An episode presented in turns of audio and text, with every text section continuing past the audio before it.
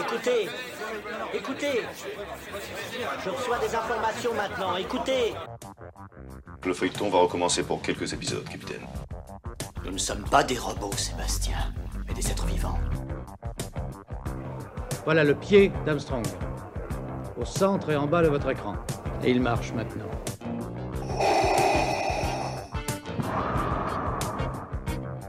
On peut dire aujourd'hui que la science-fiction est bel et bien partout. Tu veux dire qu'on est dans un programme informatique Est-ce vraiment si invraisemblable Le dormeur doit se réveiller. Non, c'est de la science-fiction. Bonjour à toutes et à tous, vous écoutez C'est plus que de la SF, le podcast hebdomadaire sur la science-fiction animé par l'œil de chéri et produit par ActuSF. Après avoir parlé de Frank Herbert et de son livre univers Dune, on va maintenant s'intéresser à Denis Villeneuve, qui se cache derrière la caméra. C'est toute la question de cette table ronde qui concluait la journée du samedi au 7 Batignolles. Je ne le demande jamais assez, mais n'hésitez pas à noter ce podcast et à laisser un petit mot gentil sur les plateformes, c'est toujours utile et ça encourage. Cette table ronde animée par votre serviteur recevait trois invités. Il y en a deux que vous connaissez déjà, Rodolphe Casso et Mehdi Achouche, qui étaient présents sur l'épisode Faut-il voir Dune de Denis Villeneuve. Rodolphe est journaliste à écran total et Mehdi est enseignant en cinéma à l'Université de Paris 13. On accueille pour la première fois dans le podcast Philippe Gage. Philippe a écrit de nombreux articles sur le cinéma, dont le MOOC Dune et dont Tout sur Dune. Il est journaliste culture pour le Point Pop. Lisez absolument Philippe Gage et écoutez son excellent podcast Ciné Crash. Alors, cette table ronde a été enregistrée pour le Festival Dune qui s'est tenu euh, il y a maintenant euh, trois semaines. Et vous le savez, si vous avez déjà écouté les autres épisodes, le son euh, n'est pas incroyable, mais ça passe tout à fait euh, pour, euh, pour un podcast. Et je vous souhaite un bon troisième épisode dans ce, marathon d'une de cette semaine. À très vite.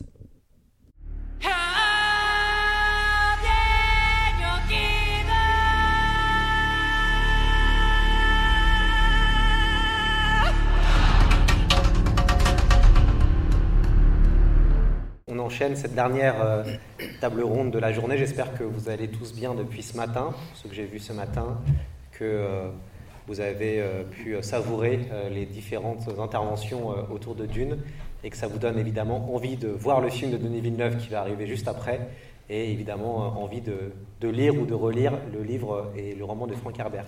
Alors j'ai le plaisir d'être avec des spécialistes du cinéma et donc on va beaucoup parler de Denis Villeneuve mais aussi un peu des enjeux du, film Dune, euh, qui a des enjeux euh, économiques importants et euh, qui peut être aussi des enjeux esthétiques. On va, on va en discuter tous, les, tous les quatre. je vais peut-être laisser la parole à, Rodolphe pour commencer. Rodolphe est donc journaliste cinéma spécialisé, donc il connaît très bien les chiffres de ce médium. Il suit aussi avec intensité les actualités de la Warner, avec qui il n'hésite pas à traiter de temps en temps. Donc peut-être Rodolphe, tu peux commencer en nous expliquant c'est quoi finalement l'enjeu de ce film et pourquoi la Warner décide de, de, sortir, de sortir Dune avec Denis Villeneuve et puis on fera rebondir évidemment Mehdi et Philippe. Alors, est-ce que... ah, un bouton. Voilà, merci Lloyd. Bonjour à tous. Euh, alors tu parles d'un enjeu, il y en a plusieurs en fait. Il y a des enjeux pour Warner, et puis il y a des enjeux pour le cinéma, euh, pour la survie peut-être même du cinéma. Euh, pour Warner, évidemment, bah, c'est un studio, un studio américain en l'occurrence, donc euh, bah, pourquoi font-ils des films? C'est d'abord pour faire de l'argent, hein, j'enfonce une porte ouverte, mais bon, évidemment, après, il y a des aspects artistiques qui comptent, et c'est aussi pour ça que quelqu'un comme Denis Villeneuve est attaché au projet, puisqu'on est tous d'accord pour dire que c'est un auteur aussi, voilà.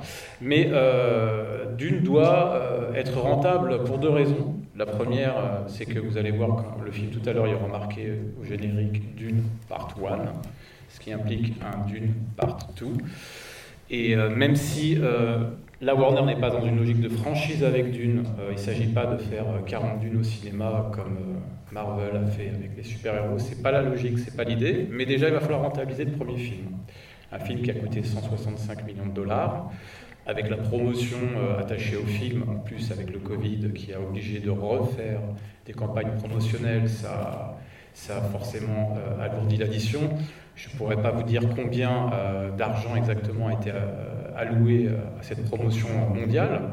Mais bon, on peut imaginer, voilà, un gros blockbuster, parfois ça va x2, c'est-à-dire parfois le, budget promotionnel coûte autant que le budget du film, production du film.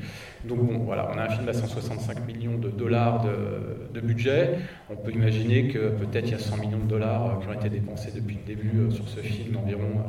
voilà, on arrive à 265 millions de dollars. Donc bref, il va falloir euh, rentrer dans ses frais. Et puis, euh, il va aussi falloir montrer au marché qu'un film comme Dune, un blockbuster, euh, un blockbuster certes d'auteur, mais un blockbuster avant tout, c'est-à-dire avec des vaisseaux spatiaux, des explosions et des gentils, des méchants, voilà, pour résumer. je vous ai pas spoilé. et ben, il va falloir que ce, film rapporte de l'argent, et je pense que déjà, si on peut commencer, je pense, à parler de rentabilité si le film, par exemple, il y a une barre assez symbolique qui est celle des 500 millions de dollars euh, sur les, sur, les gros films américains. Donc voilà, je pense que le marché attend que ce film passe cette barre. Pour l'instant, je crois que le seul à, avoir franchi cette barre, c'était Fast and Furious euh, cette année, le neuvième épisode, euh, qui a atteint les 700 millions de dollars, même si c'est un film qui avait un potentiel, d'après tous les observateurs, pour en faire un milliard de dollars de recettes. Évidemment, euh, on est sur un marché très compliqué. Hein, je ne vais pas vous rappeler euh, qu'il y a une pandémie, euh, vous êtes tous au courant. évidemment, ça, a créé beaucoup de, perturbations sur le marché. Et là, il y a des jalons cette année, et Dune en fait partie. Je crois que le premier jalon, c'était Fast and Furious 9. Le deuxième jalon, maintenant, c'est Dune. C'est le blockbuster de la rentrée. Et c'est le film sur lequel le marché a besoin de se rassurer. On a tous besoin de savoir si un film de l'envergure de Dune va pouvoir passer euh, cette barre des 500 millions, ou l'approcher, voilà, et savoir s'il va être rentable, et savoir si un blockbuster génère toujours autant de valeur ou se rapproche de la valeur qu'il est censé générer dans le monde d'avant. Parce que vous êtes aussi euh, conscient que les plateformes ont énormément profité euh, de la situation sanitaire à échelle mondiale et qu'il y a des films qui se retrouvent sur plateforme qui auraient dû être au cinéma. Il y a beaucoup de questions sur la rentabilité d'un film sur plateforme. Euh, aujourd'hui, ce qui est sûr, c'est que dans un marché à peu près stabilisé normal, un film, on sait ce qu'il rapporte. Il y a un ticket qui est vendu et le producteur, le studio, va avoir une remontée de recettes qui correspond vraiment à, une somme euh, définie. Un film sur plateforme, on ne sait pas exactement, on n'est pas capable de quantifier combien il va rapporter. on sait que le jour où on met d'une sur une plateforme, bah, on voit des gens s'abonner, donc on va dire qu'il a généré des abonnements, mais bon, voilà, on n'est pas ça. Le, film, c'est encore, c'est encore le, meilleur moyen de savoir combien, euh, combien ça a rapporté. Voilà, donc ça c'est important. Euh, il y a aussi un enjeu euh, pour terminer, euh, évidemment, pour la Warner, c'est d'avoir euh, Denis Villeneuve confirmé. ils l'ont pris depuis Blade Runner et ils travaillent ensemble. et ils ont besoin, parce que Blade Runner a été une expérience artistique très réussie à mon sens, et je pense que beaucoup sont d'accord pour, le, dire, un peu moins heureuse en termes commerciaux. Voilà, c'est un film qui a coûté 150 millions de dollars, hein, donc qui, qui, est assez proche de celui de Dune. Dune est à peine plus, plus élevé en termes de budget. Mais bon, voilà, Blade Runner n'a pas vraiment euh, donné satisfaction en termes de rentabilité, mais euh, ils ont quand même, devant la réussite artistique du film, voilà, Warner a souhaité continuer de travailler avec Villeneuve et lui confier ce gros projet qui devrait, d'une bien sûr, qui devrait faire de Villeneuve euh, un nouvel auteur incontournable sur les gros films, sur l'ASF, et, et pour Warner, un auteur maison. Ils aimeraient bien s'attacher, euh, continuer à s'attacher euh, les services de, de, Denis Villeneuve comme auteur maison, surtout qu'ils euh, viennent de perdre Christopher Nolan, qui était l'auteur maison par excellence. En fait, jusqu'ici, il y, avait, deux grands auteurs maison chez Warner, et en tout cas moi que j'identifie, et que chez Warner, en tout cas en France, on identifie aussi, c'est Christopher Nolan, au revoir, et Clint Eastwood.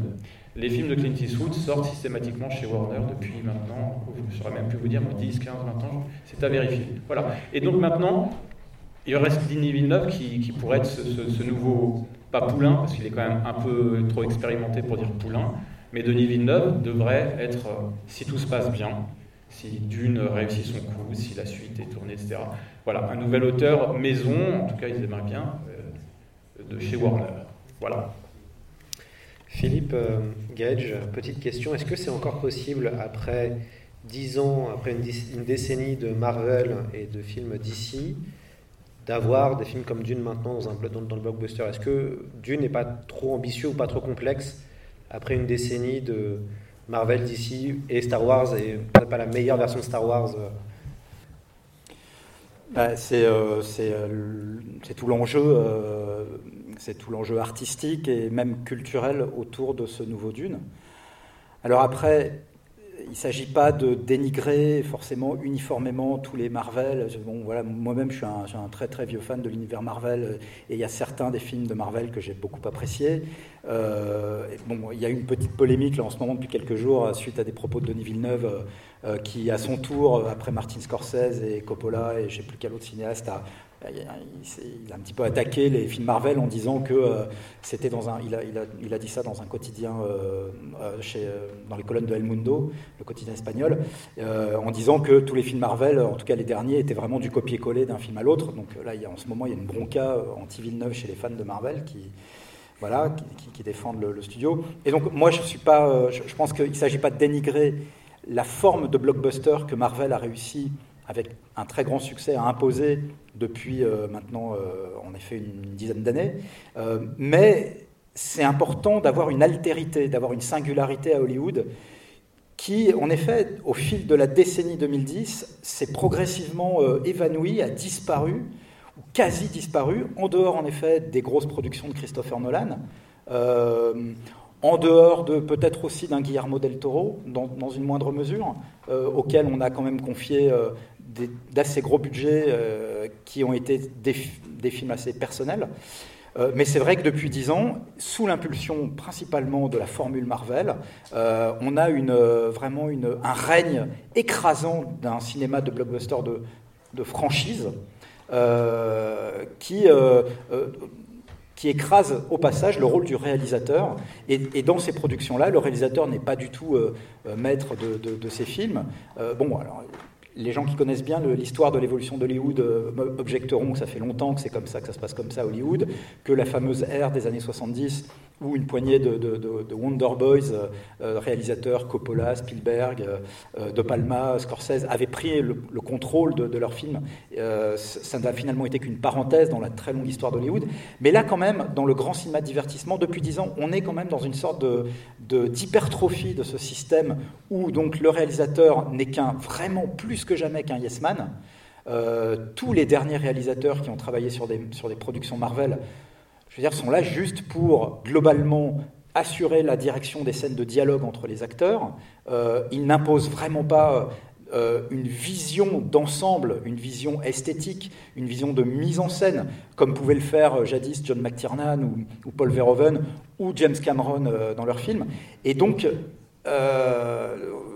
les films Marvel sont globalement des, donc des films d'une marque, c'est même pas des films de producteurs. Hein. On parle souvent de Kevin Feige, qui est le grand patron de Marvel Studios, et qui en effet est le, vraiment le, décisionnaire euh, quasiment numéro un sur ses productions, et, il décide de tout. Il valide absolument toutes les étapes de fabrication du film, que ce soit les effets visuels, la photographie, le choix des acteurs, les, ultimes versions du scénario. Et encore une fois, sous ses ordres, les réalisateurs qui se succèdent dans les films Marvel euh, n'ont le pouvoir que euh, bah, juste d'assurer quasiment l'intendance concrète sur la fabrication de ces films. Et principalement principalement la direction des scènes d'acteurs. Donc c'est vrai que dans ce contexte... Et le truc, c'est que tous ces films cartonnent. C'est ça aussi, c'est que Marvel a réussi à imposer un ton, euh, un univers, et ça il faut vraiment le, leur rendre grâce, euh, un univers euh, cohérent, interconnecté, et qui a touché vraiment un dans, auprès du public. Et jusqu'ici, c'est un zéro faute, enfin au niveau du box-office, tous les films Marvel ont cartonné à des degrés divers. Et donc, avec Dune, l'enjeu quand même, quoi qu'on pense du film, euh, parce que y a, parmi les gens qui ont d'ores et déjà vu le film, euh, tout le monde ne crie pas au chef-d'œuvre, hein, euh, ça vous a peut-être pas échappé. Certains reproches sont faits au film, je ne vais pas m'attarder dessus tout de suite, le, c'est pas le, moment. Mais quoi que l'on pense du film, il est incontestable que Dune est, pour moi, le premier film en dehors des productions de Christopher Nolan, et encore une fois dans une moindre mesure de, de Guillermo del Toro. C'est vraiment le premier très gros blockbuster depuis très longtemps euh, où le, réalisateur le réalisateur a, j'ai l'impression en tout cas, si on en croit les déclarations et les nombreuses interviews que Denis Villeneuve a données jusque-là, il a quasiment les pleins pouvoirs. Et il a les pleins pouvoirs pour fédérer autour de lui une équipe d'artistes qu'il a choisis, euh, euh, qui, et qui, euh, qui, ont tous travaillé, que ce soit le directeur de la photo Greg Fraser ou le scénariste, le co-scénariste Eric Ross ou Hans Zimmer, le compositeur. ils ont tous travaillé vraiment autour de ce général, un peu comme aurait bossé l'équipe que Jodorowsky avait constituée dans les années 70 s'il avait pu faire son dune à lui. Et ils ont tous travaillé dans le même sens euh, au service de la vision de Villeneuve, qui est un euh, fan depuis l'âge de 14 ans euh, du, livre. Et voilà, et, et l'expression de dire que Dune est un blockbuster d'auteur, elle n'est pas du tout galvaudée. et ça fait très longtemps qu'on n'a pas vu un blockbuster d'auteur affronter les écrans à Hollywood. Et il faut que ce film marche. Il faut que ce film marche parce que s'il ne marche pas, bon, je ne veux, pas, être dans, dans, la, dans la grandiloquence, bon, c'est un peu raté d'ailleurs, mais, si ce film ne, marche pas et si on reste sur euh, une décision de Warner en décembre qui est de dire bon, on vient de faire les comptes, bah, finalement il n'y aura pas d'une deuxième partie, euh, ça sera vraiment un mauvais signal que le grand public aura envoyé au studio. Le signal, ça sera de dire bon, euh, en fait, quand même, on préfère des formules qu'on connaît bien. Euh, on préfère se marrer devant les Marvel, on préfère euh, Jungle Cruise, euh, ou je sais plus quel, ou Fast and Furious. Et là encore, c'est difficile de ne pas avoir l'air de juger, parce qu'en effet. Même, même, si moi-même je lui trouve quelques défauts à ce Dune, globalement j'en suis assez fan, et je suis surtout extrêmement fan du courage, non seulement de Denis Villeneuve et du studio Warner, d'avoir investi autant d'argent, d'énergie pour que ce film existe. Donc il faut qu'il marche parce que donc s'il n'y a pas de deuxième partie, ça sera vraiment un signal qui aura été envoyé au studio et qui est de dire euh, ce cinéma, ce, type de blockbuster plus singulier, y compris visuellement, hein, parce que quand vous observez vraiment bien la photo et le design des effets spéciaux, des effets visuels, des images de synthèse de Dune, euh, c'est totalement différent par rapport à ce que propose pas seulement les productions Marvel, hein, mais si vous voyez par exemple euh, Wonder Woman 1984, euh, qui pour moi est une purge absolue, euh, ou, Godzilla, Kong versus Godzilla, ou l'inverse, je ne me rappelle plus, qui est sorti cette année, qui sont pour moi des films visuellement irregardables, où on a l'impression vraiment que les process de décision et de fabrication ont été vraiment bâclés, quoi, quand même incroyable pour des, pour, des productions de ce niveau, eh bien euh, voilà, on se retrouve avec Dune, avec un film qui tranche vraiment euh, dans l'ambition, dans la fabrication des effets visuels, de la photo, etc. Euh, et, et c'est un film de très grand spectacle, c'est un gros blockbuster de science-fiction, avec des scènes d'action, plusieurs parenthèses intimistes et qui ne ressemble à aucun autre de ces films que ce qu'on qu se goinfre là depuis, euh, depuis, euh, depuis plusieurs mois, voire années. Et je pense qu'il y a un enjeu culturel, ouais, vraiment, avec ce film. Et l'enjeu culturel, c'est qu'est-ce qu'on veut, qu'est-ce que nous, en tant que, euh, que, que, public de cinéma, nous souhaitons comme grand, voir comme grand divertissement de masse. Est-ce qu'on peut laisser une place à un film comme Dune. Et je pense qu'au contraire, si Dune cartonne, et s'il y a une suite, et si la franchise s'épanouit au cinéma ou en série, puisqu'il y a aussi un projet de, de série, euh, ça, ça, sera un signal, un feu vert donné à d'autres studios pour euh, autoriser peut-être d'autres films de ce type, euh, qui ne sont pas forcément des franchises, mais euh, où, où, le pouvoir sera davantage, la confiance sera davantage rendue aux metteurs en scène. Médiachouche, une réaction? Et il est d'accord, évidemment. Absolument d'accord avec Philippe, évidemment. Non, c'est vrai qu'il y a beaucoup d'enjeux parce que, effectivement, tous les films, comme il a été dit précédemment, aujourd'hui, les blockbusters, sont issus de franchises qui sont bien connues et reconnues du public. C'est le numéro 9, c'est le numéro que sais-je, c'est le, le, pénultième épisode de je ne sais quelle série. Et là, d'une, malgré évidemment le fait que c'est une série de livres cultes, bien connue du public, il n'empêche que c'est une prise de risque pour Warner, car ce n'est pas le énième super-héros, car ce n'est pas une série aussi bien identifiée que Batman, par exemple. Voilà. Donc il y a une grosse prise de risque de dépenser autant d'argent pour un film qui, malgré tout, euh, est moins reconnu du public, et aussi, évidemment, c'est Denis Villeneuve qui a décrit Dune comme Star Wars pour les adultes, quelque part. euh, n'est pas l'équivalent de Star Wars. C'est pas le Star Wars de Warner. Euh, le film, clairement, euh, euh, il va bien au-delà de Star Wars. Que ce soit dans son esthétique, dans sa narration, dans sa thématique, on n'est pas chez Star Wars. On est, clairement ailleurs. Je ne veux pas faire de comparaison qualitative, mais voilà, vous avez compris, c'est autre chose. Et donc, pour un studio du type Warner, c'est forcément une prise de risque assez importante. On a parlé de l'argent qui était, en jeu. Euh, Donc tout le monde se pose la question, est-ce que ça va fonctionner ou pas? Est-ce qu'un nouveau type de blockbuster est possible ou pas? Et effectivement, le film est différent. C'est un blockbuster, il y a un immense budget, ça, ça ne fait pas de doute, mais on n'est pas dans la formule classique avec des scènes d'action qui surgissent toutes les 15 ou 20 minutes, par exemple. Qui a vu le film? Ok. Qui n'a pas vu le film? Ah, donc la majorité ne l'a pas vu. Je vais faire très attention à, à ce que je dis, bien sûr. Mais voilà, c'est c'est un, c'est un blockbuster, vous verrez, qui est très différent à ce niveau-là. Euh, il, est, il est spectaculaire, mais il n'est pas spectaculaire comme un Michael Bay pourrait l'être, comme un Transformers pourrait l'être. C'est très différent. ni mouvementé comme pourrait l'être. Ni Il y a vraiment un voilà. rythme qui est beaucoup Voilà. plus euh, Le contemplatif. montage est très différent. Le rythme, effectivement, c'est un bon terme, contemplatif. Euh, on nous amène à contempler des images. Le film est magnifique. Il y a des plans superbes. Je ne sais pas si vous avez vu Premier Contact, par exemple, mais on, on reconnaît tout de suite le metteur en scène. Et je dis bien le metteur en scène, tu parlais de mise en scène. Ce n'est pas uniquement le réalisateur, c'est le metteur en scène euh, euh, de Premier Contact. Il y, a, il y a des plans qu'on a envie de contempler. Et ça, c'est l'essence de la science-fiction à l'écran. On veut contempler ces plans, des vaisseaux spatiaux dans l'espace qui se posent à la surface de planètes. Superbe. Ouais, on est transporté dans un, un univers. Voilà, dans un tout monde. à fait. Euh, Fran- Franck Pavitch, le réalisateur de Jodorowsky Dune, euh, avec qui j'ai parlé hier euh, sur, euh, au téléphone, euh, il l'a vu, il a été le voir mercredi en Suisse. Bon, lui, il a adoré le film et il, il- il dit un peu ce que tu viens de dire. C'est, euh, j'ai eu, l'im- j'ai pas l'impression d'être allé voir un film, j'ai l'impression d'avoir été transporté dans un autre univers, vraiment. Et j'ai l'impression de, j'avais l'impression d'être que, tout, se- passait sous mes yeux, que, j'y étais. Ah ouais, c'est- magnifique à voir et ça rappelle, toute proportion gardée, le film est très différent, mais la, quintessence de ce type de cinéma, c'est 2001, évidemment, de la contemplation sur grand écran, de voir des plans qui sont spectaculaires, mais pas parce que c'est de l'action, pas parce que c'est du boom boom.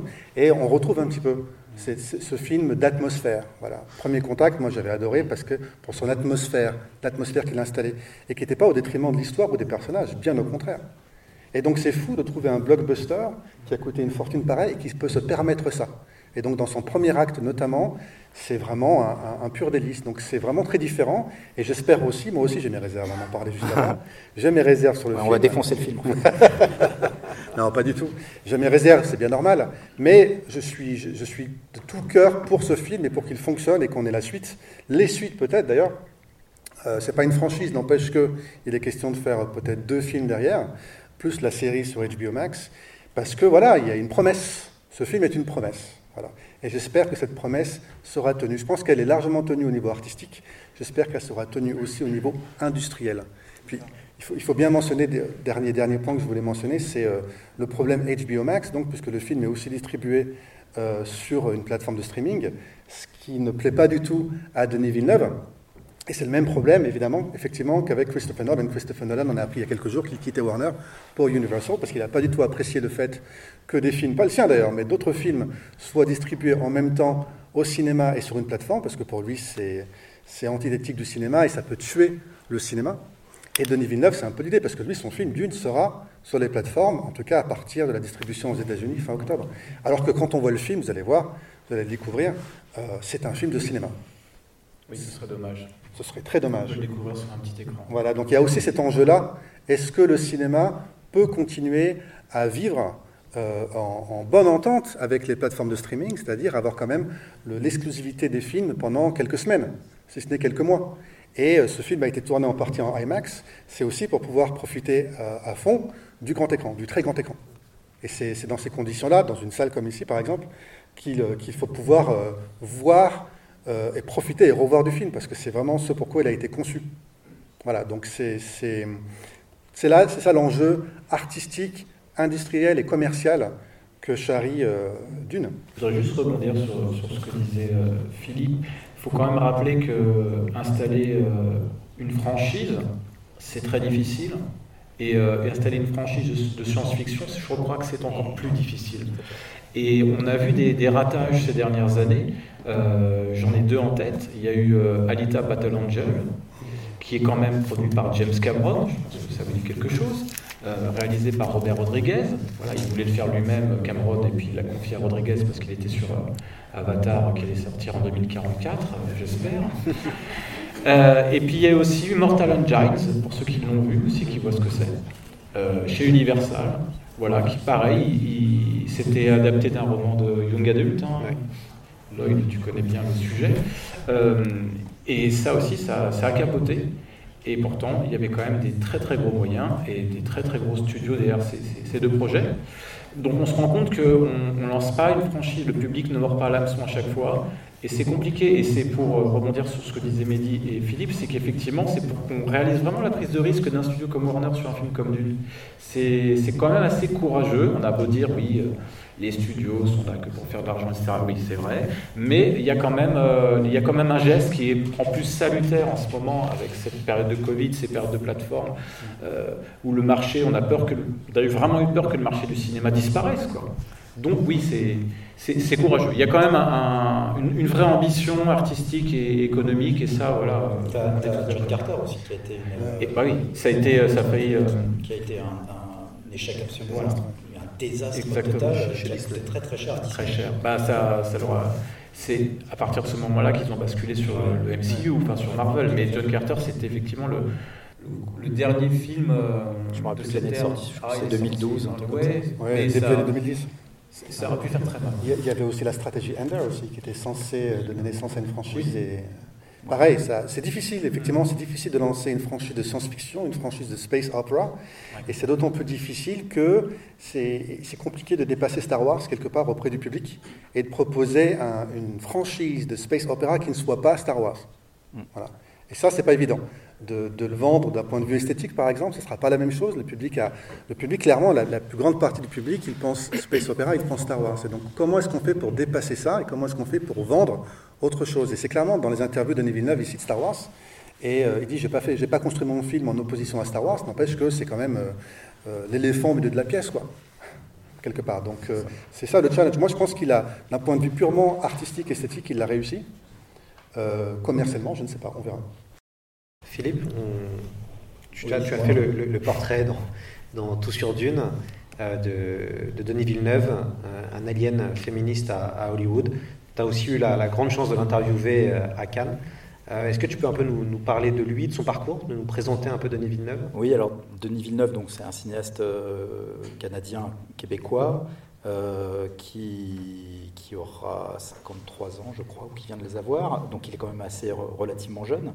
Euh, alors c'est marrant parce que Denis Villeneuve, c'est un, en fait, c'est un geek, hein, vraiment profondément euh, depuis, depuis longtemps. Il, raconte souvent dans ses interviews que euh, lors de son, son, enfance et son adolescence euh, au Québec, sur, les, sur, les, sur les rives du... Il, est né dans une petite bourgade qui s'appelle Gentilly, qui, est, qui est située au nord-est du Québec, sur les bords du, du fleuve Saint-Laurent. Il a grandi d'ailleurs dans une maison qui, qui était située à la fois face au fleuve et pas très loin d'une centrale nucléaire dont les grandes, euh, les grandes cheminées euh, ressemblaient pas mal, enfin évoquaient pas mal celles qu'on voit dans, dans, le Los Angeles 2019 de Blade Runner, et ça a pas mal nourri l'imaginaire de, Villeneuve. Et donc Denis Villeneuve, c'est un, c'est un geek à la base qui a, qui a, été nourri quand il était adolescent par la lecture de, de, la revue Métal Hurlant que lui ramenait de France sa, une de ses tantes. Euh, donc il a bouffé du métal hurlant euh, quand, il était, quand il avait 14-15 ans. Il raconte souvent que euh, avait... donc il est né en 1967, donc quand Star Wars est sorti, il avait, il avait 10 ans. il raconte qu'il n'hésitait pas à prendre son vélo et parcourir 20-30 bornes pour aller voir la guerre des étoiles. il, a, il a été complètement retourné par Blade Runner lors de la sortie du film.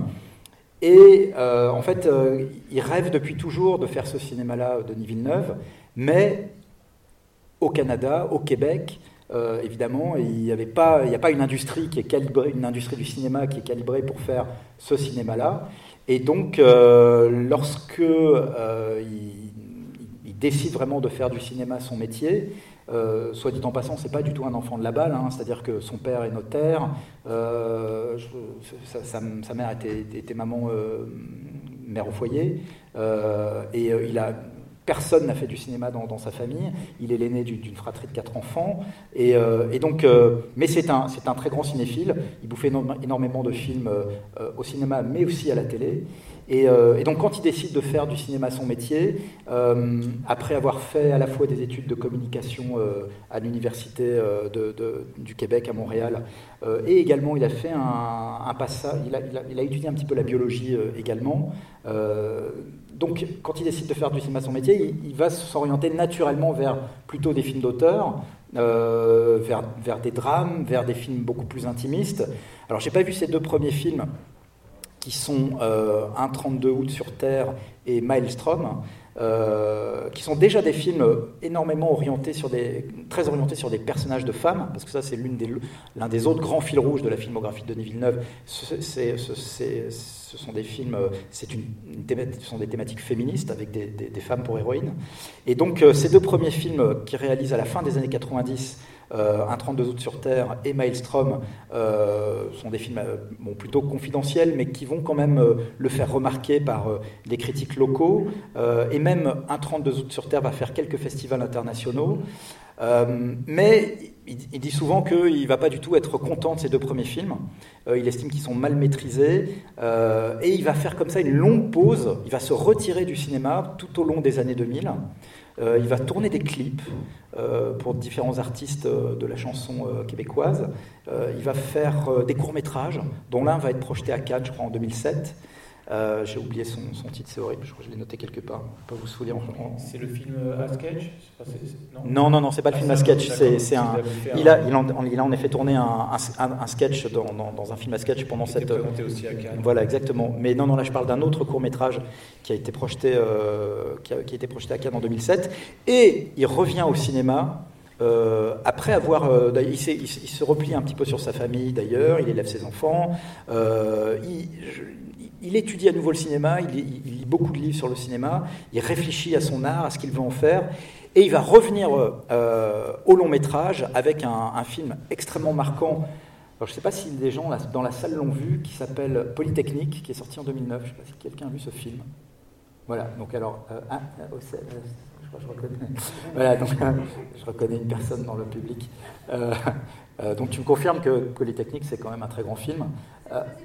Voilà, très éprouvant. Alors Polytechnique, euh, c'est pas du tout un, un film euh, sur, euh, sur comment dire, sur, c'est pas du tout un dépliant publicitaire sur l'école polytechnique québécoise, mais c'est un film qui revient sur un drame qui a profondément marqué la société canadienne et québécoise à l'époque, qui, a eu lieu en 1989 et qui est un, une tuerie qui a eu lieu, une fusillade euh, qui a eu lieu euh, dans les locaux de l'école polytechnique, euh, où un meurtrier, un, homme donc, a tiré en ciblant principalement des femmes.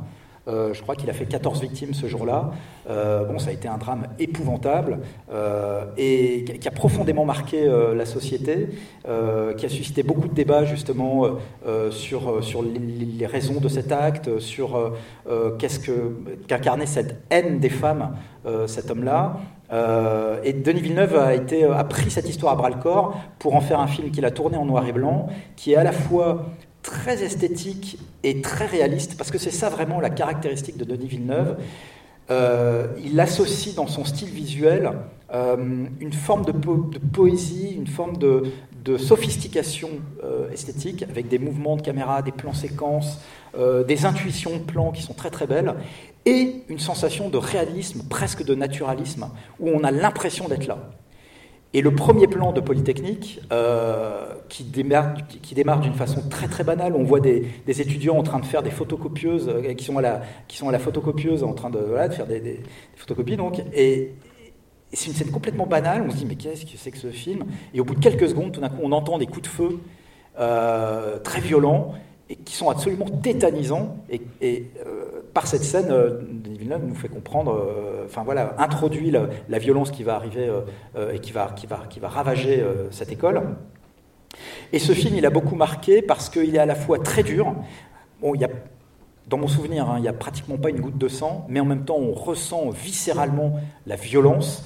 Il y a une énorme tension parce que le film vraiment raconte euh, euh, tout, tout, le parcours de ce gars euh, pendant tout le temps qu'il est resté dans, l'école et où il a, pris une classe en otage. Enfin bon, c'est épouvantable. et Denis Villeneuve raconte ça de façon à la fois très réaliste et très émotionnelle. Il reste centré sur un personnage féminin principal. Euh, qui va être complètement évidemment euh, bouleversé par euh, l'expérience. Et à travers ce film, Villeneuve à la fois donc raconte ce, fait divers atroce, mais aussi à travers ce fait divers atroce des comment dire, un, héritage patriarcal qui marque encore beaucoup la société québécoise dans cette fin des années 80. Et, et, voilà, il fait une sorte, il livre un moment, avec ce film, avec cette intrigue, un tableau de la société de l'époque. Euh, Polytechnique va énormément euh, marquer euh, de, gens dans les différents festivals où il va passer. Bon, hélas, c'est un film qui n'est pas très visible aujourd'hui. Je ne le vois pas beaucoup diffusé ou rediffusé en télé. C'est dommage parce que c'est vraiment un des meilleurs films de son auteur. Et, et c'est avec ce film qui va vraiment se faire remarquer. et il va enchaîner ensuite avec Incendie, qui est là pour le coup, est le film qui va être la jonction entre Villeneuve et le cinéma américain. Donc Incendie n'est pas une production américaine, hein, c'est une production québécoise. Euh, c'est un, film qui est adapté euh, d'une pièce de théâtre de, du dramaturge libanais euh, Wajdi Mouawad.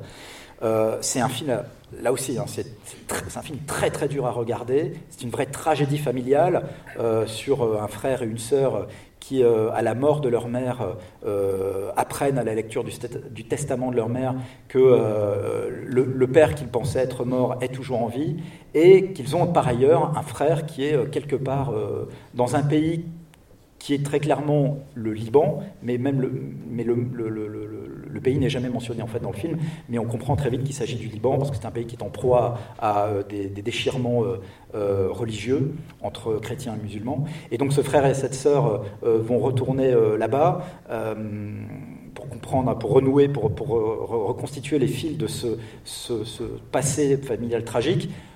On va apprendre quelque chose au fil du film, une vérité qui est absolument épouvantable. Je ne la dis pas pour les gens qui ne l'ont pas vu, euh, mais c'est un film, là encore, qui est visuellement très beau et euh, qui vous remue vraiment les tripes. Euh, à quel point que vraiment Incendie, alors là, va se faire vraiment, va, vraiment faire remarquer Denis Villeneuve sur la scène internationale. Le film va être nommé à l'Oscar du meilleur film étranger. Euh, ça ne s'était pas arrivé au cinéma québécois depuis euh, les invasions barbares euh, de Denis Arcand, qui lui va remporter l'Oscar. Denis Villeneuve ne remporte pas l'Oscar, mais il s'est fait suffisamment remarquer pour que, par Hollywood pour qu'on lui confie parce qu'il y a une vraie efficacité narrative dans Incendie qui, qui n'échappe pas à certains producteurs américains.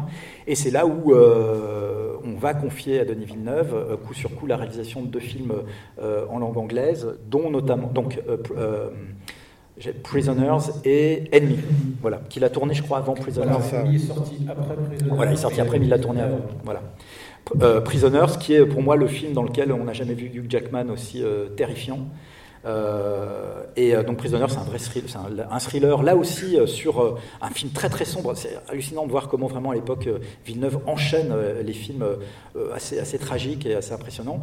Et avec toujours ces deux fils rouges qui sont euh, l'importance de la femme euh, et voilà, un message féministe très important, et aussi un message sur les ravages causés par la violence, par, le, sentiment de vengeance. Euh, c'est très prégnant, particulièrement dans Prisoners, euh, puisqu'on on, parle de pères de famille qui, qui veulent se venger de, sur la c'est l'enlèvement et l'assassinat. Euh, non, je ne sais plus s'il est assassiné d'ailleurs dans, le film, je ne me rappelle plus. Euh,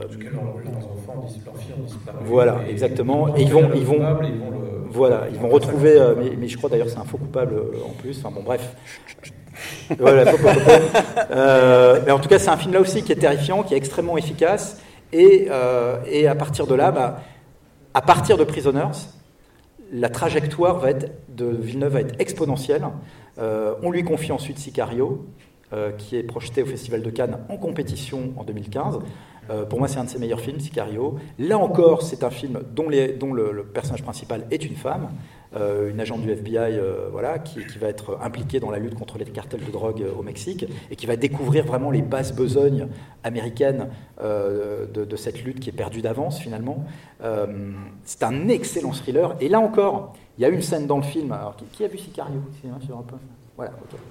Les gens qui ont vu Sicario, vous vous rappelez sans doute de cette fameuse scène euh, euh, du, passage de la frontière euh, mexicano-américaine, où il s'agit donc d'aller coincer un trafiquant de drogue. Et là, pareil, on a le style de Villeneuve, là encore, est vraiment caractéristique.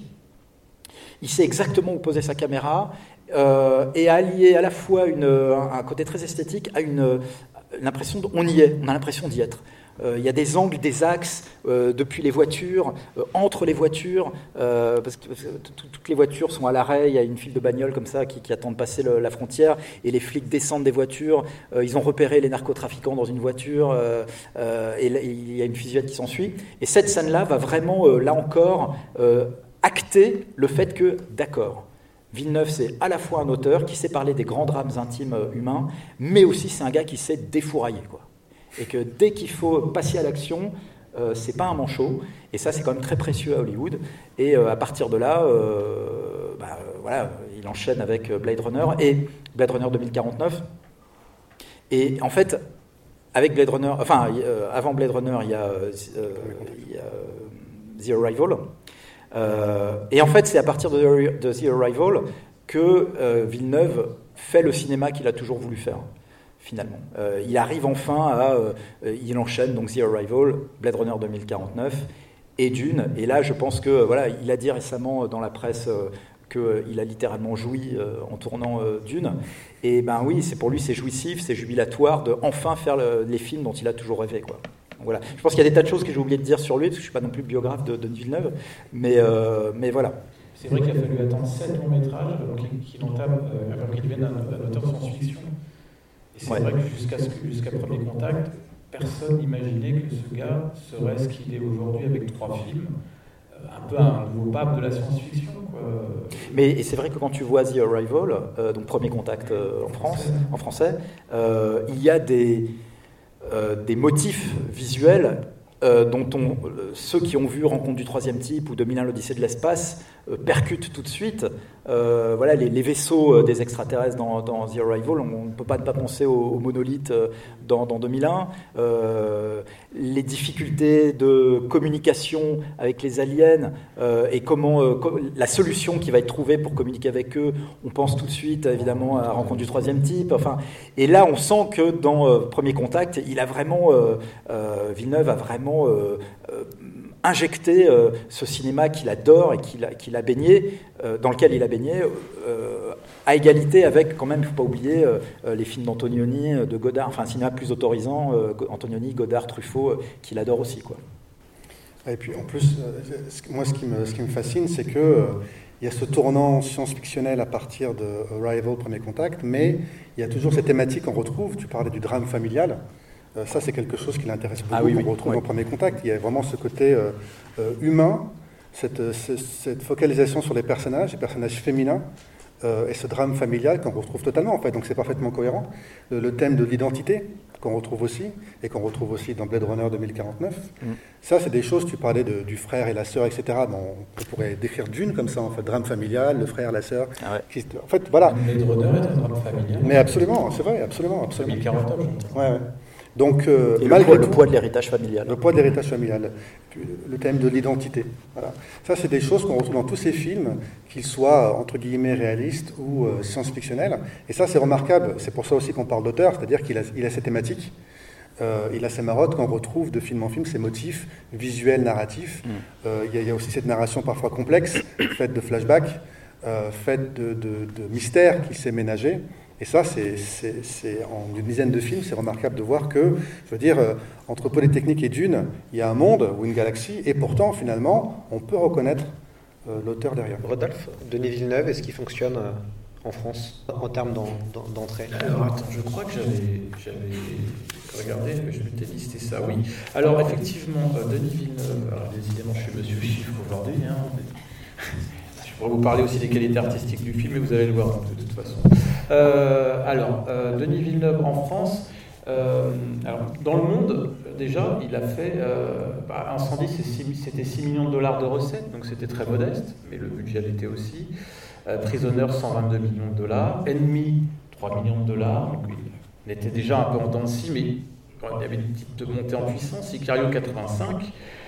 Premier contact, 200 millions. Là, on commence. Euh, surtout que c'est un film qui n'avait pas un budget gigantesque, donc là, on commence vraiment à avoir un signe intéressant. Et puis bon, Blade Runner, 260 millions de, recettes, même si c'était pas, pas suffisant, c'est quand même pas mal. Donc là, effectivement, on, attend encore plus. En France, euh, alors ça, je l'avais noté quelque part, mais je vais essayer de. Euh, euh, premier contact, c'était dans les 800 000 entrées. Pierre, je parle sous ton contrôle. Ensuite, Blade Runner, c'était environ 1,5 million d'entrées. 2049, évidemment. Euh, donc ça, pour les films de science-fiction, on voit quand même qu'il y a une progression. Évidemment, Blade Runner, il y a quand même euh, la marque Blade Runner qui a beaucoup plus attiré que Premier Contact. Déjà, Premier Contact, euh, pour un, réalisateur tel que Denis Villeneuve, qui n'était pas encore extrêmement identifié en France, 800 000 entrées, c'était beaucoup. quoi. Pour un film de science-fiction qui n'avait pas l'air évident, et qui ne l'est pas d'ailleurs. Euh, très intello quand même. Qui parle de linguistique. Et qui parle de linguistique exactement avec des, avec des, des pieuvres. Enfin bon, bref, c'est, voilà, 800 000 entrées, c'était, c'était vraiment un très très beau signal. Euh, sur ce qu'il a fait, par contre, sur Sicario, je crois que c'était 400, 500 000 entrées, pas plus. Euh, et après Prisoners, si, si Prisoners c'était son premier gros succès français, il a fait là aussi 1,5 million d'entrées environ à quelques centaines de millions d'entrées près. Donc euh, oui, c'est vrai qu'Incendie avait été remarqué, mais ça a suivi un peu ce qui s'est passé à l'international. Hein. Incendie, ça avait été euh, remarqué, mais c'était un succès d'estime. Prisoners, là oui, il a passé la barre du million en France, et puis là, il a commencé à scorer euh, à l'étranger partout dans le monde.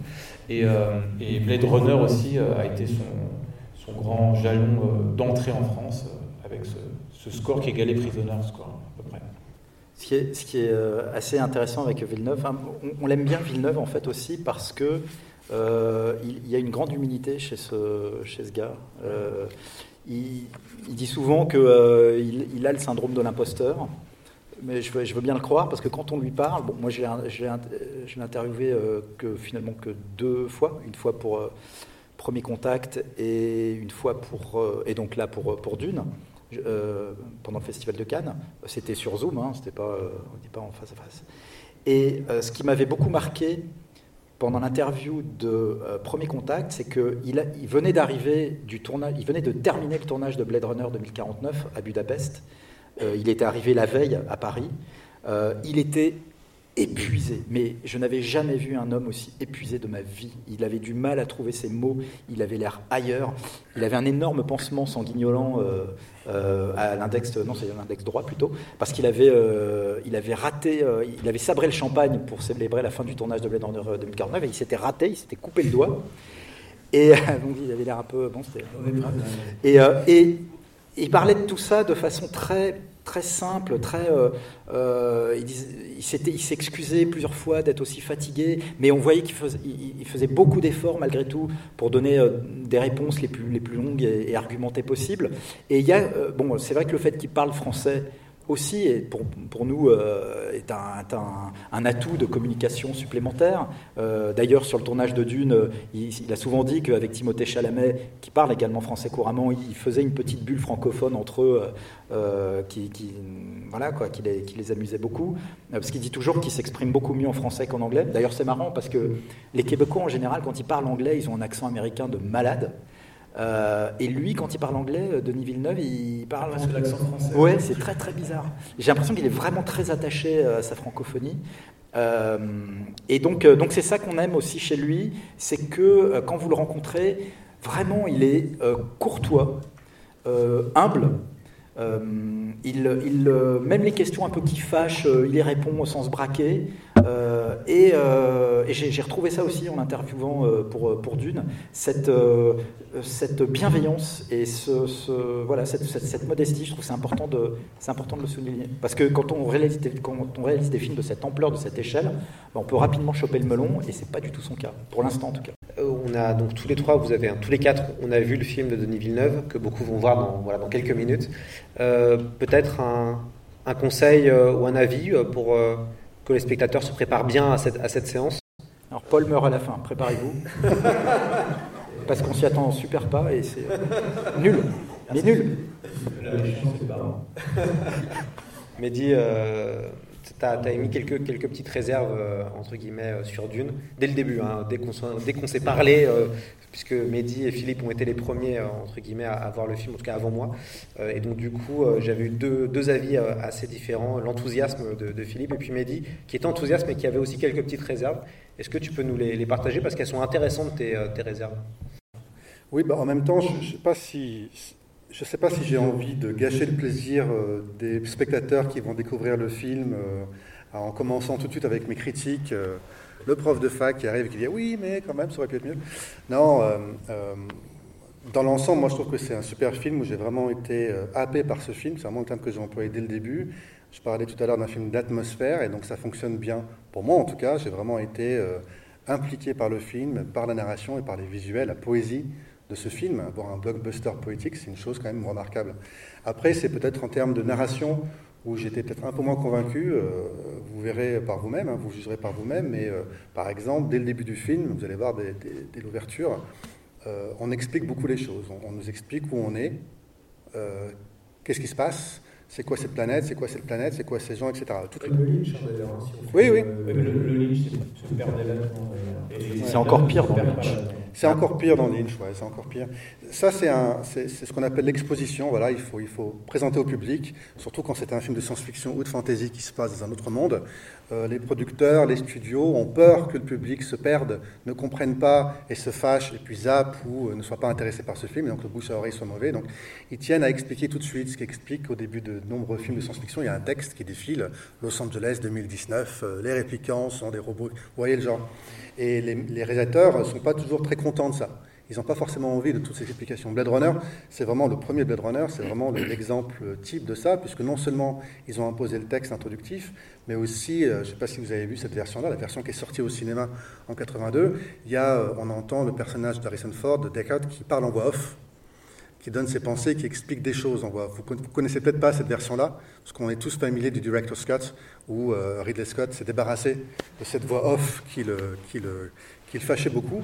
Mais donc voilà, il y a toujours cette volonté d'expliquer les choses au public, d'expliciter les choses. Or, il me semble, c'est mon point de vue personnel, hein, il me semble que le plaisir de la fantaisie et de la science-fiction, c'est de présenter un monde autre, avec ses propres règles. On en parlait ce matin, le livre monde ses propres institutions, sa propre histoire, sa propre géographie, et on découvre progressivement et on explore progressivement. Euh, Game of Thrones, c'est mon exemple, c'est exactement ça. Personne ne nous explique dès le début où on est, ce qui se passe, pour qui, pourquoi. C'est à nous de. hein. Comment? Il y a la carte, bien sûr. Il y a la carte, mais on voit à peine, on voit des noms. On voit des noms, on se dit qu'est-ce que c'est que ça? Qu'est-ce que c'est que ça? Sais, on n'a pas encore vu telle ville, je suis impatient d'y aller. Voilà. Mais c'est aussi parce que c'est une série, donc ils ils peuvent prendre le temps d'approfondir. C'est pour ça que moi, hein, vous le savez, j'aurais préféré que ce Dune soit une série télé. Moi, je pense vraiment que euh, Dune aurait pu être à la science-fiction ce que Game of Thrones a été à la fantasy. Si vraiment on avait une série façon HBO avec 10 épisodes par saison, plusieurs saisons, qui aurait adapté euh, chaque volume, ça, ça aurait vraiment été intéressant. Parce que vous verrez forcément, le film fait des choix. Parce que c'est un film long, euh, 2h40, et c'est que la première partie, mais ça reste quand même limité, donc il y a des choix d'adaptation. Il y a au moins un personnage qui n'apparaît pas. Il y a d'autres personnages qui, sont, euh, qui apparaissent, mais rapidement. C'est plus pour la forme qu'autre chose. Donc quand on connaît bien Dune, quand on apprécie vraiment Dune, forcément, on peut être un peu frustré, se dire Ah, mais quand même. euh, Avec qui, qui a lu Dune dans la salle hein? Ah, ah, d'accord, oui, bon, ok. Lu, tu veux dire? Bon, ben, hein? Tu parles du livre, là? Oui, le livre, qui a lu Dune hein, ouais, ouais. D'accord, da- oui, non, quand même, oui, vous pouvez baisser les... Ah, c'est le festival d'une, hein, Philippe. Là, il, faut, il faut toujours se rappeler de ces mots. Il en faut une, Euh, Je, redisais encore tout à l'heure la première page de, Dune, du roman, et euh, dès la deuxième ligne, alors c'est en anglais que je lisais, mais on nous parle de Castle Caladan, qui accueille la famille Atreides depuis 25 générations. Et euh, moi, je me rappelle, la première fois que j'ai lu ça, c'était waouh, c'est fort, 25 générations, c'est très vieux, mais en même temps, euh, euh, je ne comprends pas, c'est qui les Atreides, c'est quoi château, c'est quoi Caladan Il faut attendre avant d'avoir l'explication. Il n'y a pas un texte au début qui nous dit, alors, les Atreides, c'est ça, les Caladan, c'est ça, Araki, c'est ça, etc. Voilà, il nous en explique, hein, première page, il y a quand même des explications dans la première page. Mais il est loin de tout expliquer, en même temps qu'il explique des choses, il donne d'autres noms euh, mystérieux, comme ça, il va falloir attendre encore plus pour avoir d'explications. Et c'est ça le plaisir, me semble-t-il, de la science-fiction. Et c'est un peu dommage, je trouve, au tout début du film, ça ne perd pas de temps, hein, d'avoir autant, de, autant, autant d'explications. Bon, c'est comme ça, c'est pas grave, c'est pas criminel, ça gâche pas tout le plaisir du film, mais ça fait partie de mes, de mes quelques petites réserves. Eh il faut se rappeler simplement une dernière, pour conclure là-dessus, il faut toujours se rappeler ce que disait, ce qu'a dit Cronenberg, que pour adapter, il faut trahir. Voilà. Ça fait partie du jeu. On adapte une adaptation, on en parlait ce matin. Il y a forcément, même si c'était une série télé, il y a forcément des choix et donc il y a forcément une trahison parce qu'il faut une certaine liberté euh, à l'auteur, euh, euh, Villeneuve en l'occurrence, pour lui permettre de. C'est jusque-là, à mon avis, ce type d'exposition, c'est pas forcément la volonté totale du metteur en scène. Il y a peut-être aussi une volonté derrière, commerciale, de dire le public, on lui explique. Alors, ce qui est intéressant, et c'était ma, on a, fait un, podcast il n'y a pas très longtemps avec C'est plus que l'ESF avec Rodolphe et, Mehdi. Et donc, il y avait une. Moi, j'évoquais la, la, vraie problématique de est-ce que ce film, est-ce que Dune, finalement, est encore euh, à jour avec la demande des spectateurs? Je m'explique. Entre 1968 et 1999, globalement, on a eu un film de SF par décennie qui a marqué euh, les gens, une génération, euh, d'un point de vue cinématographique et où se mêlait la, réflexion et le côté euh, spectaculaire. Donc il y avait 2000 ans de l'espace en 68, Star Wars en 77, Blade Runner 82 et Matrix en 99. À partir des années 2000, on voit les, pour moi, hein, les deux grands films des années 2000 euh, sont, vont être des films où euh, l'immersion, l'émotion, l'action vont être plus importantes que la réflexion et qui sont des grands films quand même. je pense à Avatar, qui a été une révolution déjà pour la 3D, et on avait vraiment la sensation d'être immergé à l'intérieur. Et puis le, second film, c'est Mad Max Fury Road, euh, qui est un film aussi très impressionnant, et on sort de là épuisé, et donc on est un peu dans ce que théorise Laurent Julier, euh, donc le cinéma postmoderne, où en fait, en tant que spectateur, quand vous devez entrer dans une salle de cinéma, c'est comme dans un parc d'attractions, vous devez euh, voilà, avoir vos moments, vous allez voyager, mais ça doit être dans l'émotionnel et dans l'action.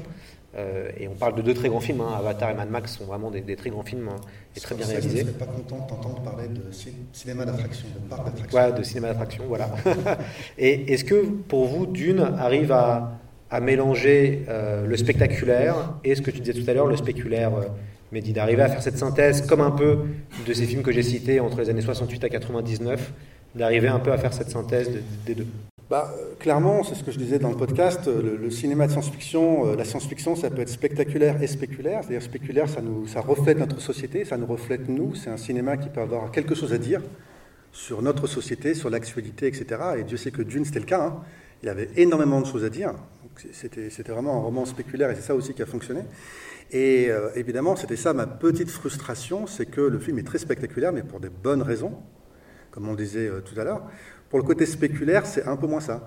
C'est pas une surprise, ils ont un peu édulcoré euh, le, propos plus, euh, plus politique, plus philosophique, plus religieux et mystique surtout du roman. Il est présent, mais il ne pas, il pas, il va pas aussi loin, il n'est pas aussi approfondi que il pouvait l'être dans le roman. Le, le, succès dans les années 60, c'est aussi euh, l'épice qui nous permet de passer les portes de la perception, comme je l'expliquais ce matin.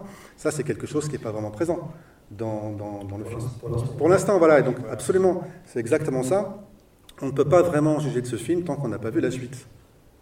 Voir le Messie de Dune, donc le deuxième livre qui pourrait être adapté dans un troisième film, parce que c'est vraiment ça, ce deuxième tome qui, euh, qui, qui, conclut pas, mais qui conclut en tout cas un certain arc narratif qui a commencé dans le premier.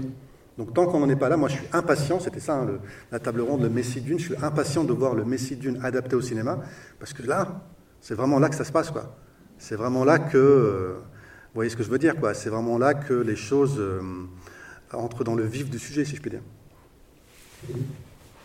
Bah, sur, la dimension politique, il a, dans le film, hein, message écologique est quand même très présent, je trouve. Hein. Il y a quand même plusieurs euh, plans.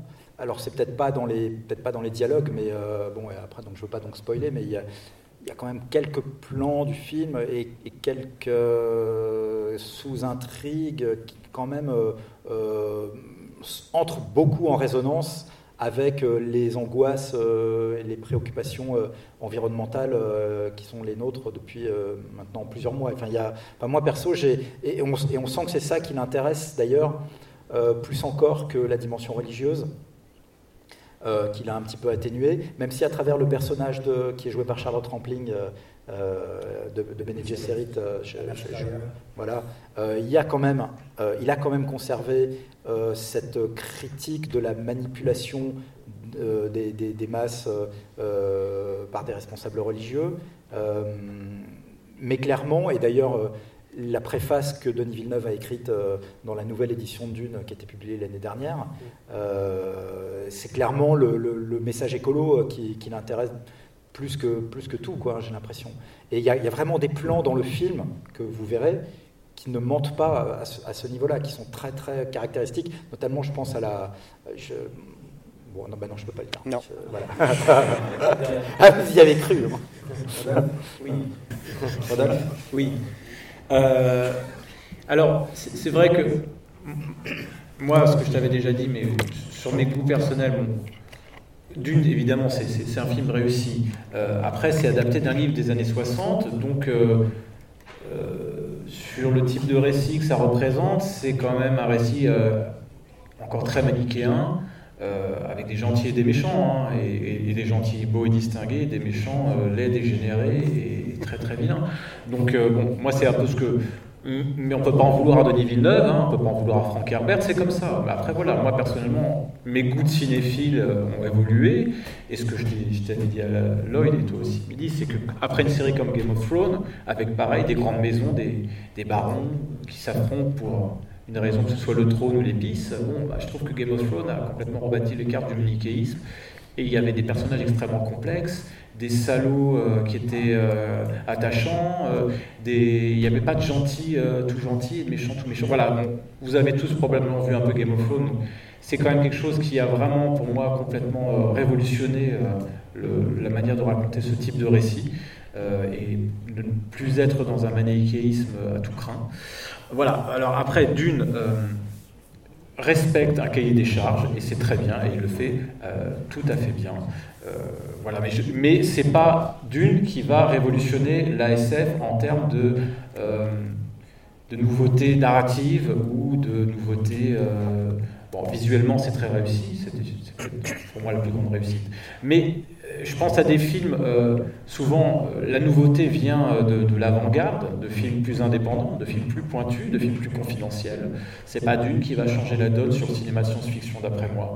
Pour moi, les films qui ont changé la donne, c'est des films comme Under the Skin, par exemple, avec Scarlett Johansson, qui je vous encourage à le voir si vous ne l'avez pas encore vu. Je trouve que c'est un des films de science-fiction les plus extraordinaires que j'ai euh, ces dernières années. Voilà, c'est plutôt ce genre de film qui va, qui va me donner envie euh, d'aller voir, de découvrir quelque chose. J'avais aussi noté euh, Ex Machina, très très bon film, très très bonne réflexion sur l'intelligence artificielle. Là, on parle de films qui ont coûté, mais que dalle. Et juste avec euh, une nouvelle approche visuelle ou, et ou narrative, on obtient des petits chefs-d'œuvre. C'est vraiment des perles. Moi, j'avais adoré aussi, par exemple, euh, dans la saga Cloverfield, le premier Cloverfield revisité, le film de, de monstres, de kaiju, de manière très très intéressante et très réussie, et euh, Ten Cloverfield Lane, euh, qui est dans, le même univers. J'ai trouvé que c'était un huis clos incroyable. Voilà, moi, c'est ces films-là qui m'ont marqué. C'est pas d'une, j'ai passé un excellent moment de cinéma, et vous allez passer un excellent moment de cinéma. Ça, c'est vraiment. Félicitez-vous d'être là aujourd'hui pour le voir dans une salle parce que c'est vraiment, vous allez en ressortant, vous, allez vous dire mais j'ai tellement bien fait de venir le voir, ça aurait été tellement dommage de le voir à la télé, en VOD, c'est vraiment. merci d'être là, bravo, très bon choix. mais voilà, pour moi, les, les, vrais, avant-gardes de l'ASF sont pas à chercher dans ce type de film, c'est d'autres films. Euh, et c'est normal, c'est comme ça que fonctionne un marché. Il y a des gens qui défrichent, euh, et puis il y a des gens qui, qui récupèrent, euh, euh, voilà, qui, qui font fructifier ça. Vous êtes quand même d'accord de dire que ce Dune-là est plus réussi et plus fidèle que celui de David Lynch, non? Tout à fait, absolument. Là, c'est.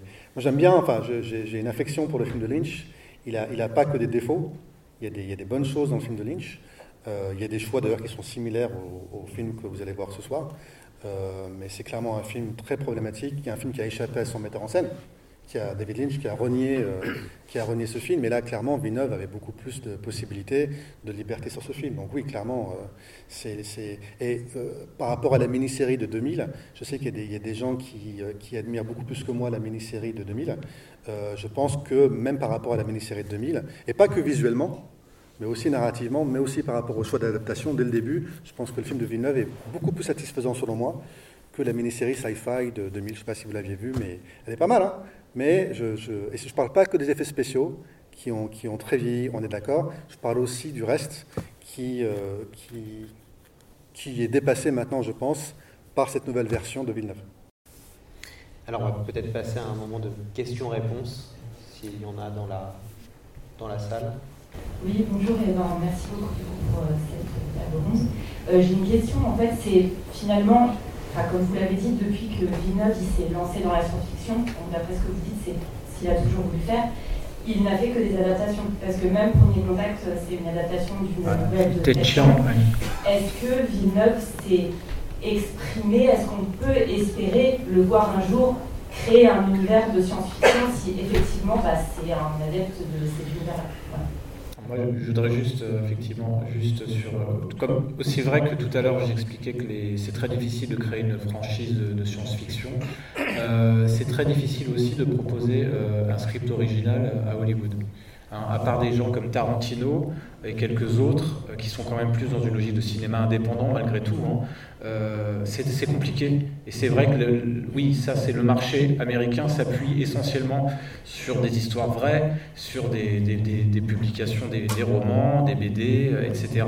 Et, euh, et c'est compliqué. Après, je ne sais pas ce que tu en penses, Philippe, mais il faut peut-être. Je ne sais pas si c'est possible sur un film avec un budget pareil, si Hollywood peut encore euh, ex nihilo créer un projet, je n'y crois pas. Il y a Nolan, quoi. Nolan, Oui, voilà. Nolan, Nolan a la stature pour écrire lui-même son propre film à partir de rien et obtenir un immense budget et un immense succès au box-office. Mais c'est vraiment l'exception. Ce qu'il a fait euh, dans le space opéra avec Interstellar. Voilà, c'est pas exactement Voilà. space opéra. Mais c'est encore- c'est vraiment exceptionnel. C'est une très bonne question, hein, euh, parce que euh, moi, bon, moi je l'ai pas, j'ai pas lu d'interview de Villeneuve où il évoque euh, une envie de, de- voilà de- d'un sujet original qu'il aimerait euh, traiter dans le domaine de la science-fiction, mais, mais peut-être. Euh, ce qui est sûr, en tout cas, c'est que si euh, Dune lui apporte euh, le pouvoir et l'assise euh, dont il aurait besoin ensuite pour, imp- pour imposer ses projets à l'avenir. Et là aussi, ça aussi, c'est encore un des enjeux liés à ce film, à la carrière de ce film commercial. Eh bien, il aura certainement envie, pourquoi pas, oui, de, de- de pro- proposer des sujets originaux et de rester dans ce domaine de la science-fiction. Alors, je, je sais que Bon, il a quand même dit qu'après Dune, alors ça sera quand? Parce que s'il s'il tourne la suite, et puis s'il tourne le Messie de Dune, et puis s'il supervise la série télé, je pense qu'il va bouffer du Dune là pour euh, au moins au moins 5 ans. Mais euh, il, a, il a quand même manifesté l'envie de revenir à des projets plus euh, modestes. Après, quand même, avoir enchaîné coup sur coup Blade Runner et, et Dune. Mais je sais que il a, son nom a été cité pour un, un nouveau remake, un nouveau film Cléopâtre. Donc là, on n'est plus du tout dans la SF. Euh, mais, euh, mais ça serait intéressant, en effet, de le voir euh, embrasser la science-fiction avec une histoire originale. Et en effet, sur des, tout dépend de l'échelle du budget. hein, voilà, Souvent. sur un petit budget, je pense qu'il n'y aurait aucun problème. Sur un très gros budget, pour créer une nouvelle mythologie, un nouvel univers, eh ben, je pense que ça pourrait être possible euh, si Dune est un triomphe et euh, qui lui apportera les mêmes pouvoirs que les Batman ont, euh, ont Voilà. apporté à, à Christopher Nolan, euh, voilà, qui après, dans la foulée des, de- de- des deux premiers Batman, a pu faire absolument tout ce qu'il a voulu euh, chez, chez Warner. Oui, il y a aussi l'exemple de Zack Snyder, comme ça, qui lui a le statut qui lui permet de créer une franchise de zombies. Là, il veut créer une franchise euh, alternative à Star Wars, euh, à partir ex nihilo, mais parce qu'il a la reconnaissance pour. Et juste pour rebondir là-dessus, moi, je trouve vraiment intéressant quand les metteurs en scène adaptent des nouvelles plutôt que des romans. Vraiment, parce que là, il y a la nouvelle de Ted Chiang, elle est, formidable. Il y, a, une idée centrale très bonne, excellente, mais elle n'est pas trop longue, donc elle permet aux metteurs en scène derrière d'adapter librement, d'avoir ces idées de metteurs en scène de cinéma, et c'est parfait comme ça. Et donc j'aimerais bien qu'il y ait un peu plus de nouvelles comme ça qui soient utilisées plus que des romans, euh, euh, des romans immenses comme Dune peut-être. Une question au fond de la. Ah non, monsieur. Euh, oui, j'avais une autre question. Euh, du coup, imaginons, projetons-nous dans le futur, euh, si euh, voilà, d'une part 2 arrive à, à se faire, mais que Villeneuve voilà, ne peut pas aller sur le Messie Dune, qui pourrait remplacer, selon vous, Villeneuve? Christopher Nolan Michael Bay. James Cameron non, bah, je sais pas. non, le Messie de Dune quand même. Hein. Le Messie de Dune, c'est très sombre, c'est très retors, c'est vraiment l'antithèse du premier en fait. C'est là où on déconstruit et on, même on démolit ce qui a été fait dans le premier. Donc il faudrait un metteur en scène beaucoup plus, euh, beaucoup plus à même d'aller sur ce type de territoire. Donc, euh, Peut-être Fincher Ouais, par exemple. Fincher, il a, il a un peu dégoûté de l'ISF, non Depuis, euh, depuis Alien 3.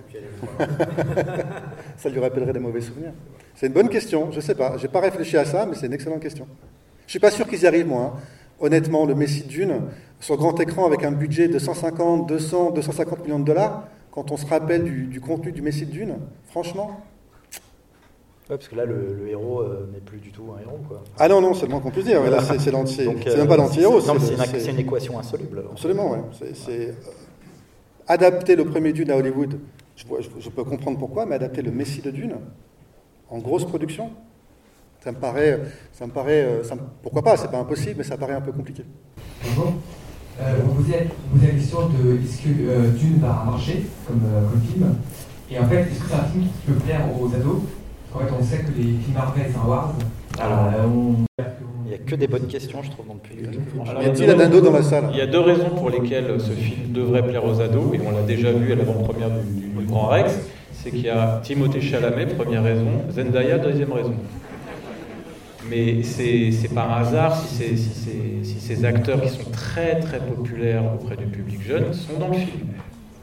Donc c'est toujours une logique de tête d'affiche. Hein. Et, sur ce film, l'avantage de ce film, c'est qu'il y a à la fois ces deux acteurs-là qui vont attirer les jeunes, il y a, Oscar Isaac qui va attirer encore euh, des fans de Star Wars, mais il a fait d'autres choses plus adultes, etc. Donc euh, euh, il, y a, il, y a, énormément d'acteurs, il y a George Brolin, il y a, il y a la star d'Aquaman.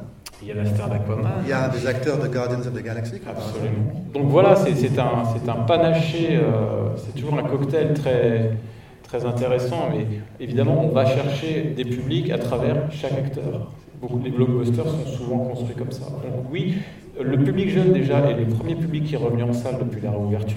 Il est très mobilisé. Euh, c'est vraiment... Euh, je ne suis pas inquiet sur le fait que les jeunes vont voir ce film. La question, là, sur, le marché, en tout cas français aujourd'hui, c'est sur la frange entre 40 et 60 ans. Euh, il y a plein de films qui étaient pour eux et ils ne sont pas venus. Et le marché, les distributeurs sont très inquiets parce qu'on attend qu'ils reviennent. Et pour l'instant, ils sont partiellement revenus. Et sur Dune, on va voir si ça les incite un petit peu à sortir de chez eux. Mais, euh, la, question des ados est vraiment intéressante parce que bon, moi je, suis allé revoir le film hier soir euh, au MK2 Bibliothèque. La salle était à une séance de 20h. La, la salle était blindée. Et il y avait beaucoup d'ados, euh, garçons et filles d'ailleurs. J'étais vraiment positivement étonné de la, la, proportion importante de public féminin. et ils, vont tous y aller, en effet, enfin ils vont tous, ils vont y aller énormément, parce que je pense que les, ados, les, 15-20 ans, euh, euh, sont vachement séduits par la promesse visuelle du film, par euh, Chalamet, Zendaya, etc. Mais, mais la question, c'est quand ils sortent de la salle, qu'est-ce qu'ils vont en dire? Qu'est-ce qu'ils vont en dire sur les réseaux sociaux? Qu'est-ce qu'ils vont en dire à leurs copains au lycée? Est-ce qu'il faut le voir ce film, pas voir ce film? C'est quand même un film narrativement beaucoup moins aimable qu'un, encore une fois, qu'un Marvel. et moi, sur le rang qui était devant moi, j'avais trois ados, hein, vraiment. Euh, et il y a eu un moment où l'un des deux a plongé le nez dans son, smartphone. Quoi. Euh, donc j'ai dû le taper. Et euh, ensuite. et, et, après, j'ai tapé le deuxième. Et, non, non, mais. et et quand, j'ai tendu un petit peu l'oreille, euh, quand tout le monde sortait de la salle à la fin, et il y avait quand même des euh, ah ouais non quand même c'est euh, ça parle beaucoup ah non j'ai rien compris lui qu'est-ce que déjà c'est quoi et, et, en même temps il y avait un émerveillement sur l'univers visuel qui m'a fait penser moi à la façon dont les gens étaient sortis, étaient sortis d'Avatar euh, j'entendais quelques jeunes filles dire Ah non, mais j'ai trop envie de le revoir, je vais y retourner. Euh, euh, donc, ça va être vraiment toute la question c'est est-ce que cette génération-là va se connecter comme leurs aînés se sont connectés à Avatar et à Pandora Vont-ils se, connecter à, Arrakis et à tout cet univers-là et vont avoir envie d'y retourner? Voilà, et vraiment la question des ados, elle est vraiment importante et, et très intéressante. Ils y vont tous, mais est-ce que derrière ils vont y retourner deux et dire aux autres d'y retourner, aux gens de leur âge d'y retourner euh, Déjà, On n'a pas encore assez de recul. fois, Je pense que c'est déjà pas mal pour les entrées. Merci beaucoup pour euh, cette table ronde et plus généralement pour euh, tout ce qu'on a entendu aujourd'hui, c'était vraiment super. Euh, on a parlé du Lynch. Euh, quand j'avais vu la, la bande-annonce, la première euh, du- de ce Dune, euh, ça m'avait frappé. Je me suis dit, c'est, euh, il y a beaucoup d'inspiration du, du Lynch. Est-ce que, euh, j'ai pas encore vu le, le Villeneuve, est-ce qu'il n'y a, pas un, un héritage euh, Ben, moi, je qui est un- revendiqué par, euh, Ouais. ou assumé par Villeneuve euh, par rapport au Lynch? Alors quand on pose la question à Villeneuve, euh, lui dit que il a jamais été question, le, le film de Lynch n'a jamais été évoqué dans ses discussions avec Warner, ça n'a pas du tout été un, sujet de conversation. Évidemment, il a vu le film de Lynch, il, il le prend comme un, pour lui, c'est voilà, évidemment, c'est un film, un film pour lui qui est raté, mais qui, mais qu'il aime quand même pour certains de ses aspects euh, un peu barrés, un peu étranges, un peu malsains. Euh, et je trouve que paradoxalement, ce Dune-là, ce nouveau Dune, euh, globalement quand même, hein, il suit une structure qui n'est pas très éloignée hein, dans, dans, les grands, dans les grandes scènes principales. Enfin, les grandes scènes principales qui sont dans le Lynch, euh, on retrouve les mêmes euh, quand même dans, celui-là. hein. donc, euh, alors évidemment dans la direction artistique, dans les moyens, dans le ton, dans le fait qu'il n'a pas reproduit les pensées des personnages comme Lynch le faisait, c'est quand même un film qui est à l'opposé du Lynch. hein. Enfin, les choix de direction artistique sont rien à voir. Et puis voilà, on est dans c'est pas les mêmes moyens, c'est pas les mêmes technologies, mais quand même dans la construction, je trouve qu'il y a, euh, on, on trouve, on pense parfois au Lynch. euh, Ah ouais, tout à fait. ouais. On pourrait comparer plan par plan euh, les deux films un jour parce qu'il Ouais. y a quand même des choses très similaires. Ouais. Forcément, hein, ils adaptent le même livre, donc euh, il y a forcément des choses similaires. Là où ils diffèrent le plus, c'est dans l'esthétique, effectivement, la direction artistique, parce que le, le Lynch, moi, ce que je préfère dans le Lynch, c'est vraiment le côté euh, gothique dans l'espace, le design des vaisseaux, les costumes, les, les personnages parfois qui ont vraiment des gueules, quoi, des tronches. Comme ça, euh, je pense pas qu'au baron Harkonnen, hein, mais les autres aussi, quand même, ils Il ont y a un vraiment. petit côté euh, steampunk aussi, je trouve, dans le. Ouais, ouais, non, c'est vrai, exactement. Il y a un côté steampunk ouais, qu'on ne retrouve pas du tout ici chez, euh, chez Villeneuve. C'est vraiment très différent. Et donc, c'est vrai que ce côté très sombre, très gothique, très steampunk, euh, parfois de châteaux dans l'espace, comme ça, je me rappelle du design des vaisseaux qu'on voit flotter dans l'espace. C'est vraiment. Pour ça, c'est très différent et ça avait, ça avait son charme, effectivement, euh, chez Lynch. Mais après, clairement, il y a de nombreuses scènes qui sont, euh, qui sont très similaires. Mais bon, en deux heures, il adapte tout le roman. Donc, le, problème du Lynch, c'est aussi qu'il va beaucoup trop vite. Ouais, il y y, y a- un petit snobisme, euh, je trouve, quand même, euh, que je vois là chez certaines personnes qui s'expriment sur le Lynch, et qui, disent que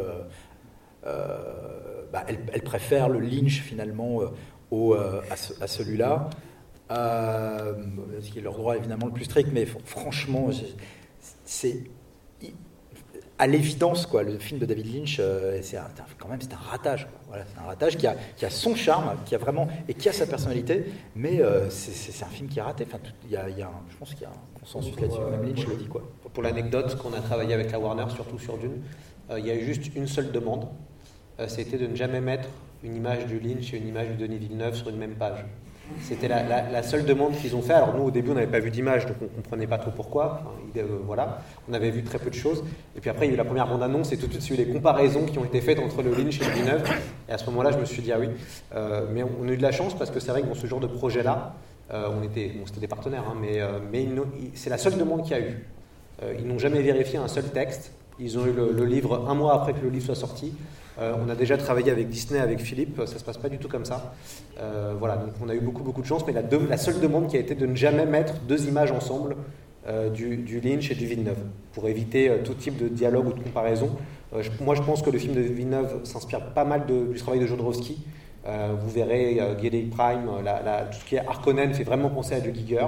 Et, du coup, c'est intéressant parce que euh, Villeneuve n'hésite pas du tout à parler de Jodorowsky, de Metal Hurlant, de toute cette génération-là. Et même la, musique de Pink Floyd qu'on a, donc euh, Eclipse, dans la première bande-annonce, est clairement un clin d'œil euh, au projet de Jodorowsky. Moi, c'est ça qui me paraît évident. euh. Moi, je, suis très curieux de savoir, pardon, quel Harkonnen vous préférez entre Vladimir Harkonnen de la version Lynch ou la version Villeneuve. Je suis curieux de savoir. Voilà. J'en dis pas plus, mais je suis curieux après. Je pense peut applaudir nos intervenants. Merci.